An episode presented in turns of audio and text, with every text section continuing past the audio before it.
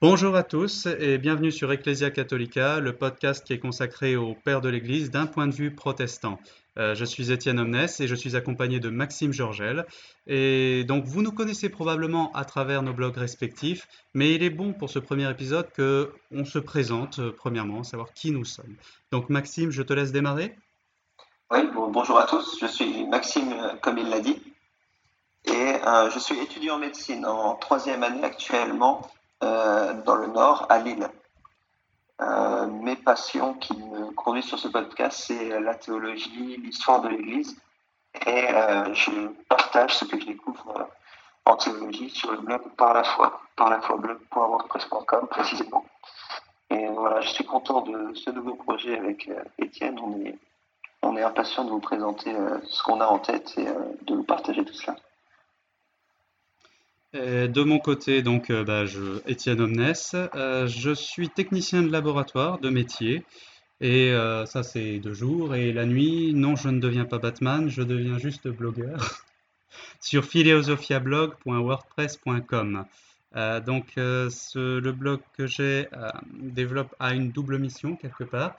Euh, c'est premièrement développer ou aider au développement d'une sagesse chrétienne pour aujourd'hui, pour les questions d'aujourd'hui. Et la deuxième facette, c'est vulgariser et faire connaître la sagesse ancienne euh, des chrétiens. Donc, euh, ça tient compte des pères de l'Église et des, euh, des, médiévaux, principalement. C'est dans ça que je me, spécialise quelque part. Je suis un total amateur, comme vous avez pu le voir, et bah, je fais ça par passion, tout simplement. J'ai toujours été passionné par l'histoire et j'ai découvert la théologie plus sur le tard. Alors, du coup, avec Maxime, on s'est rencontrés sur Facebook, hein, à travers notamment bah, sur Transmettre et puis euh, le groupe Lire les Pères, où on a, en fait, on a commencé à peu près en même temps à lire les Pères de l'Église pour des raisons à peu près euh, proches, à peu près similaires. Euh, tu- tu pourrais raconter, Maxime? Ouais, alors peut-être que nos auditeurs ne connaissent pas tout. Tu as mentionné le groupe Transmettre, c'est un groupe de, de réflexion théologique sur Facebook. Et le groupe Lire les, Lire les Pères, du coup, c'est un groupe euh, géré par Metz lui-même Ah, et euh, qu'il a, qu'il a lancé pour, euh, pour réunir un peu ceux qui s'intéressent à la lecture des Pères. Et donc, oui, on- au fur et à mesure qu'on- que j'ai réfléchi euh, de, de mes réflexions théologiques, de mes lectures, je suis tombé plusieurs fois sur euh, la mention des Pères de l'Église.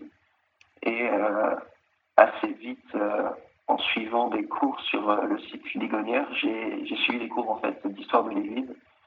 Et ils ont abordé la période antique et ça me, ça me passionnait aussi de voir, euh, de voir euh, tout cela, les débuts de la foi chrétienne, la suite des actes en fait. Qu'est-ce qui se passe après? Et comment on en arrive aujourd'hui à toutes ces dénominations, tout ça? Ça m'a, ça m'a toujours un peu troublé. Et donc, l'histoire de l'Église est, est venue éclairer, est venue éclairer tout ça. Et les pères aussi, quand, quand je les ai euh, abordés, euh, ça semblait un peu comme un, argument d'autorité. Je les ai souvent entendu citer comme, euh, un tel père a dit, et si les pères l'ont dit, c'est que, ça doit être quelque chose qu'on doit écouter. Et donc, voilà, c'est quelque chose qui posait question, ce genre de, ce genre de langage, et je me suis dit, ben, j'aimerais bien savoir ce qu'ils disent vraiment, de ne pas être dépendant de tout ce qu'on peut raconter sur eux, parce que c'est bien souvent contradictoire. Et je vais me lancer dans leur lecture.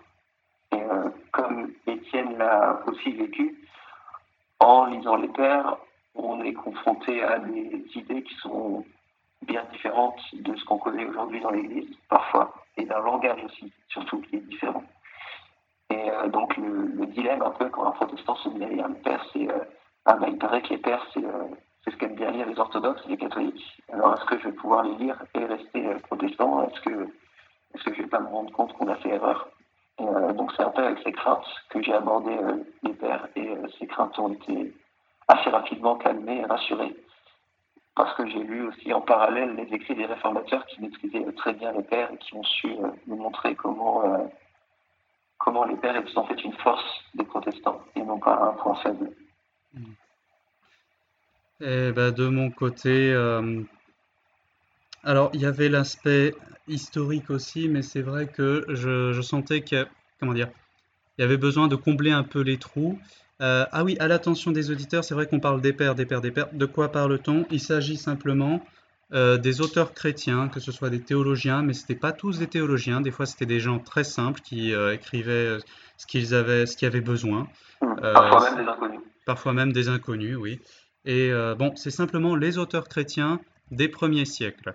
Euh, de l'Antiquité, donc des, actes, enfin des actes des apôtres. Par exemple, vous avez euh, les disciples de Paul, Clément de Rome, qui a laissé une lettre, euh, jusqu'à environ le début du Moyen Âge. après, il n'y a pas de, limite nette. les réformateurs appelaient pères tous ceux qui les, tous ceux qui les précédaient. Hein. donc ça, ça, tenait compte aussi de, de, gens du Moyen Âge. Enfin bref, donc ça. On va dire les vieux auteurs du christianisme. Alors pour ma part, il y avait l'idée euh, d'acquérir un peu de, recul. Euh, après, comme sur mon blog, je fais pas mal de philosophie, je me suis intéressé à la philosophie classique. Et tant qu'à faire, autant aller s'intéresser à celle qui a été faite par des chrétiens. Euh, donc, mais il y avait cette même crainte que Maxime a déjà exprimée. oh mon Dieu, je vais devenir catholique.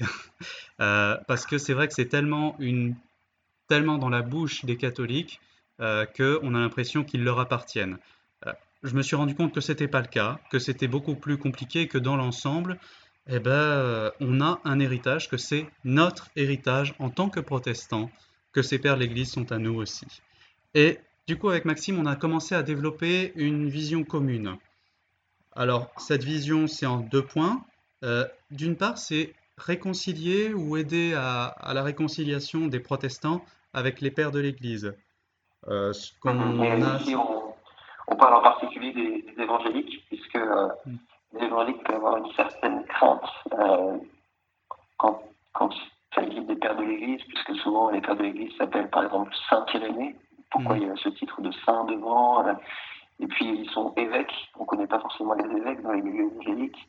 Mm. Voilà, ce genre de tout plein de barrières en fait qui peuvent faire peur à un évangélique quand on parle de pères de l'Église. Et puis c'est vrai qu'on a par, et puis c'est vrai qu'on a aussi des, des, euh, des, préjugés dans le sens où euh, on s'imagine qu'ils sont tous Mario, euh, enfin tous Mariolâtres, on s'imagine qu'ils sont tous à fond dans le culte des reliques, etc.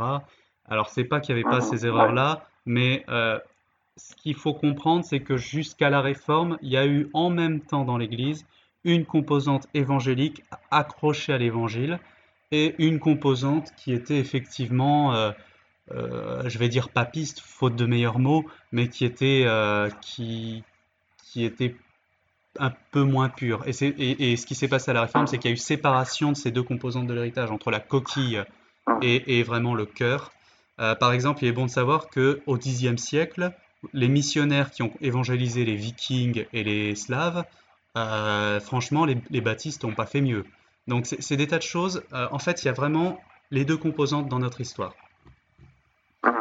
vraiment, il ne faut pas avoir une vision euh, simpliste de l'histoire de l'Église qui serait de tout ce qui est avant la réforme du, catholicisme romain et, euh, et après euh, un rétablissement de l'Église. Ça, c'est aussi quelque chose qu'on veut chercher à combattre ou un mythe à détruire, en tout cas par ce podcast.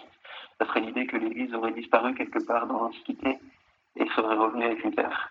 Et il n'y a vraiment rien de plus faux, même aux yeux de Luther et surtout aux yeux de Luther le Calvin des réformateurs, ils n'avaient vraiment pas pour but de refonder l'Église, d'être de nouveaux apôtres, mm. mais vraiment de euh, la purifier de, des excès et des, euh, dérives qu'ils ont pu constater à leur époque dans l'Église. Alors c'est pour ça d'ailleurs que vient le nom du podcast, Ecclesia Catholica. Euh, quand Maxime me l'a proposé, je lui ai dit c'est un peu risqué, mais finalement on l'a quand même gardé parce qu'il y a l'idée que ce nom nous appartient aussi dans le sens où il s'agit simplement de l'Église universelle. Lorsque les réformateurs... Ecclesia Catholica, c'est euh, en latin Église catholique. Et, euh, donc ça, le latin, bon, on pourrait trouver une raison, euh, on pourrait trouver une raison honorable, dire que voilà, on prend le latin parce qu'on se revendique plus de la tradition latine et occidentale de l'Église. Mais en vrai, c'est que le latin, ça c'est quand même vachement cool. Ah ouais, ouais, franchement, euh, j'avoue. Surtout un podcast d'histoire en latin, ça c'est sérieux. Voilà, alors du coup, on avait pensé le faire carrément en latin, mais on a abandonné l'idée. et Église catholique, bah, encore un terme qui pourrait faire peur aux évangéliques, hein, comme l'a dit Étienne, mais ça, ça exprime simplement catholique le terme d'universalité, mais dans tous les sens, c'est-à-dire aussi universalité dans le temps. Hmm. C'est l'Église de nos pères, l'Église dans tous les pays. Et c'est vraiment la vision du podcast, faire découvrir aux protestants et à nos autres auditeurs les richesses de l'Église dans toute sa longueur et sa largeur. Voilà, il y a la notion de continuité qu'on va vraiment essayer de mettre en valeur dans, ce podcast. Euh, que ça n'est, voilà, comme tu le disais, ça s'est pas interrompu à Constantin pour ressurgir aux baptistes ou aux réformateurs, mais qu'il y a vraiment eu toujours le Saint-Esprit qui, dans son Église, a conduit des enseignants euh, et que finalement cette église-là n'est pas différente de nous, qu'on est bien les mhm. héritiers. Ce qui veut dire qu'on va vulgariser l'histoire de l'église. Ouais. Ah, bah, je, te, je, te, laisserai expliquer ensuite la vision. Oui, vas-y, vas-y. Finalement, c'est euh, c'est aussi c'est montrer aux chrétiens que Christ a été fidèle quand il a promis qu'il n'abandonnerait pas son Église et qu'il serait tous les jours avec elle, tous les jours, y compris euh, au Moyen Âge, y compris avant la Réforme. Et, donc oui, comme tu comme tu expliqué, ça implique, euh, présenter ça au sens, ça implique de faire de la vulgarisation. Alors, est-ce que tu peux expliquer un peu plus ce qu'on compte faire? Alors, par vulgarisation, du coup, j'étais déjà lancé dans le point 2.2. ah, vulgarisation d'histoire de l'Église. En fait, ce qu'il y a, c'est que euh, il y a pas mal, moi personnellement, quand je me suis intéressé au Père et à l'histoire de l'Église, euh, il y a beaucoup de choses que j'ai découvert sur tout simplement l'Église. Alors, je parle pas uniquement de théologie, et euh, pas uni mais vraiment de comment vous viviez dans l'Église à l'époque. Si vous étiez chrétien, simple chrétien quelque part entre guillemets, à l'époque, comment vous viviez? Et j'avais plein de, de fausses, fausses représentations, des fausses idées, et du coup ça, c'est l'occasion aussi de d'aborder ça. Moi personnellement, je parlerai par exemple de, du surnaturel dans l'Église, puisque je suis charismatique. Euh, voilà, est-ce que euh, vraiment, au début du XXe siècle, on a tout d'un coup redécouvert le surnaturel? Non, c'est plus compliqué que ça. Euh, et, mais sur d'autres sujets aussi, leur relation avec le paganisme aussi, ils étaient dans une culture qui était finalement aussi étrangère que celle que nous vivons actuellement. Et il y a beaucoup à apprendre de comment ils vivaient dedans. Comment est-ce que, par exemple, ils géraient le baptême, ce genre de choses. Donc on ne va pas faire uniquement de la théologie ancienne. Non, non, bien sûr, c'est pas, c'est pas la, ça va pas être un podcast de théologie historique, même s'il pourrait y avoir des, des, podcasts, des épisodes qui ressemblent à cela. Mais euh, voilà, c'est de la vulgarisation, c'est-à-dire que, comme, comme Étienne l'a dit, on n'est pas des professeurs, on est des amateurs. Et le but, c'est d'expliquer euh, de façon simple ce qu'on a pu lire, ce qu'on a pu découvrir par nos lectures et des pères ou d'ouvrages historiques ou euh, même par l'écoute d'autres podcasts, puisqu'en anglais, il en existe beaucoup. Mm. Et, euh, et, donc, on, on s'est laissé un format assez libre et large, c'est-à-dire que dans le contenu, on, on va aborder des, des, périodes, parfois. Parfois, on peut aborder l'autobiographie, enfin la biographie d'une personne, non pas l'autobiographie, puisque je ne compte pas raconter ma vie. Euh, aussi des œuvres littéraires qui ont marqué l'histoire de l'Église, euh, comme des confessions de foi ou ce genre de choses, des événements marquants. Voilà. C'est très large, mais c'est tout ce qui fait l'histoire de l'Église au final, des personnes, des, des périodes, des œuvres. Et, euh, et, donc il y aura beaucoup de diversité, je pense, au cours des épisodes. Alors oui, c'est vraiment, on va y avoir une, on, on vise l'unité de, de sujet finalement, mais on se, se limite pas. Euh, et on va pas chercher à se maintenir un format strict au niveau du temps quitte à diluer ou, euh, ou euh, raccourcir. Euh, ouais, et le, but, donc, c'est pas de faire une présentation de l'histoire siècle par siècle chronologique. Oui, ah oui, très important. Puisque ça, demanderait, ça demanderait plus de travail de notre part, comme on l'a dit, on est des amateurs et donc on n'a pas forcément creusé l'histoire de façon aussi approfondie et systématique. C'est mm. plutôt les sujets qui nous ont intéressés sur le moment. Même si on cherche à avoir une vision globale de l'histoire de l'Église, c'est pas ce que proposera ce podcast, du moins pas dans un premier temps. Hmm. Après, oui, euh, de toute façon, nous deux, nous progressons dans nos lectures personnelles et il faut voir que ce podcast est davantage le fruit de nos lectures euh, qui sont forcément selon nos intérêts que euh, un, un- comment dire, un suivi académique. hein. Nous sommes des amateurs, Mhm. des passionnés tous les deux, et on espère vous transmettre cette passion. Euh, du coup, pour en finir avec les, les détails techniques, euh, on pense le publier une fois toutes les deux semaines, euh, aussi bien sur le blog ça, de oui, Maxime. les- Donc deux, deux fois par mois, c'est ça. Euh, la deuxième et la quatrième semaine, on s'était dit. Voilà, en alternance Euh, avec l'autre podcast, euh, Les Cousins Théologiens.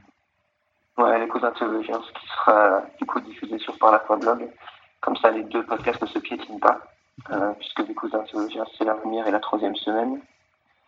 Euh, donc, euh, même rythme, même fréquence, euh, deux podcasts par mois.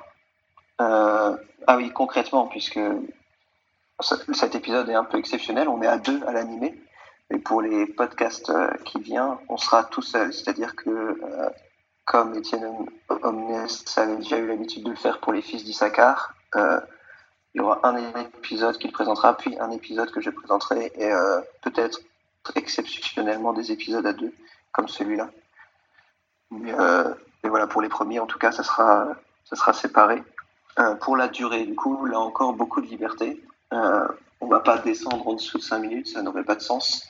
Mais puisque ce n'est pas un cours, on va pas monter non plus. euh, si on le fait au-dessus de, de 30 minutes, euh, c'est pas le but que ce soit des.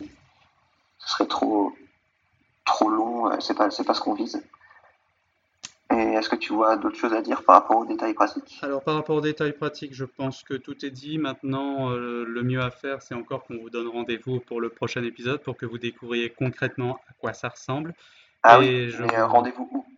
Rendez-vous sur euh, Euh. parlafoiblog.wordpress.com et je le relayerai aussi sur euh, philosophiablog.wordpress.com. Exactement. Mais du coup, il me- je, viens, je viens de penser qu'il y a un détail pratique qui manque, c'est que euh, le, le podcast sera diffusé sur YouTube. Ça va être notre plateforme Ainsi euh, par parce que c'est plus simple pour nous, c'est gratuit et, et je pense que c'est tout aussi simple aussi à écouter et à s'abonner. Une chaîne YouTube, c'est facile à suivre. Mhm. Et euh, donc, ce sera pas des vidéos, ça sera audio, mais euh, ça pourrait être aussi l'occasion pour nous de mettre des images si, euh, si on a le- l'occasion de le faire et qu'on y voit un intérêt. Oui, voilà, exactement. Donc, euh, on est d'accord? On donne rendez-vous au prochain épisode? Exactement. Bon, alors que le Seigneur vous accompagne tous et vraiment, on prie tous les deux pour que, pour que vous découvriez, chers auditeurs, la, la richesse que nous, on a découvert. Et si on le partage avec vous, c'est vraiment parce que ça déborde de notre cœur. Donc, euh, on espère que vous, que vous découvrirez ça pareil. À bientôt! À bientôt, à la prochaine.